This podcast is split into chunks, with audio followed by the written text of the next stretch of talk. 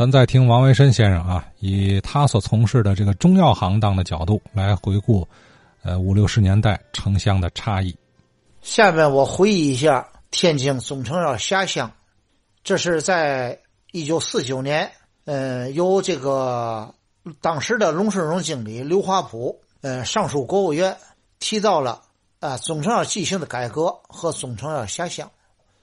当时天津市药材公司。主要是负责三北地区成药的供应，另外还要呢供应天津周边河北省的有十个县。天津市我们走在马路上看到很多的药店，买起药来呢都很方便。但是呢，到农村去，当时呢十里八乡呢不见得能看到一个药店。农村的这个买药，一般情况都是在呢农村的集市上。有卖药的、看病的，哎，大伙才能买这药。平时要闹个小毛病，是吧？打算到药店去买药，当时呢，一般都得上公社有那么个药店，或者大的一一些个镇子有个药店，买起药来很费劲。说是天津总成药下乡，当时呢，嗯，选择了五十个品种，有几个原则掌握的。第一点，药名字。你不能够弄得比较的文字深奥，比如说过去咱治咽喉疾病的有个叫人水金丹，这个你就不能选，因为你这个名字深奥，到了农村，是吧？你现在也是一样，很多人他不明白嘛叫人水金丹，你选那不就麻烦了吗？对吧？你就得选呢一目了然的，是吧？比如说，呃，香砂六君子啊，健胃宽胸啊，活血正气，还有一些泻痢固肠。第二个原则来讲，必须是那个常用药、大路货。农村常见的无外乎是咳嗽痰喘、感冒发烧，是吧？肠胃道疾病、牙牙疼，还有一些个跌打损伤的常用药，而且行之有效的。第三个原则就是价格低一点，因为当时中成药的都是那种那个呃蜡管那叫蜡管啊，一丸药最便宜的也就五六分钱。一毛钱就算贵药了，当时的牛黄清心丸才卖一毛五一副，所以就要选择那价格偏低的。一共选择了五十个品种，同时编撰了一本《成药下乡手册》。当时中成药下乡是吧？因为他农村没有药店，你把这药搁哪里呢？就搁在呀供销社里头。供销社里头原来本身就有一个医药柜。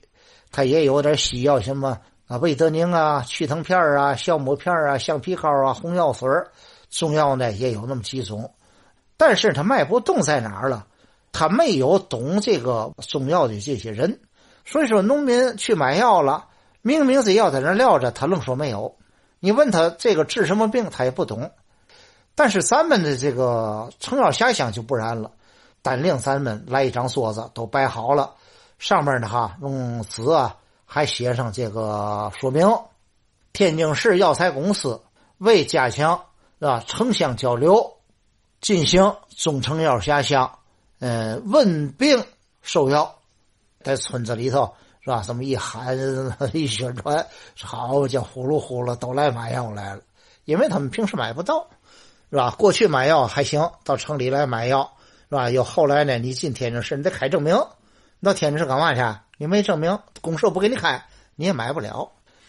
因为我们当时下乡的时候呢，临期以前呢，我们要进行了组织和培训，然后每个县啊分上一个小组，然后再分到下边是吧？哪个公社哪个公社是吧？每半个月轮番一次，是吧？所以我们我当时所去的来讲，就是霸县和这个文安县，我们还带出过去啊。咱们天津市这个药店里头，当时有一种这个药剂配本，那时候这个药店里头可以啊，根据病情给病人呢刷汤药使用，跟现在不一样。现在你得有处方权，得这个那，过去没有这个，过去你知道哈？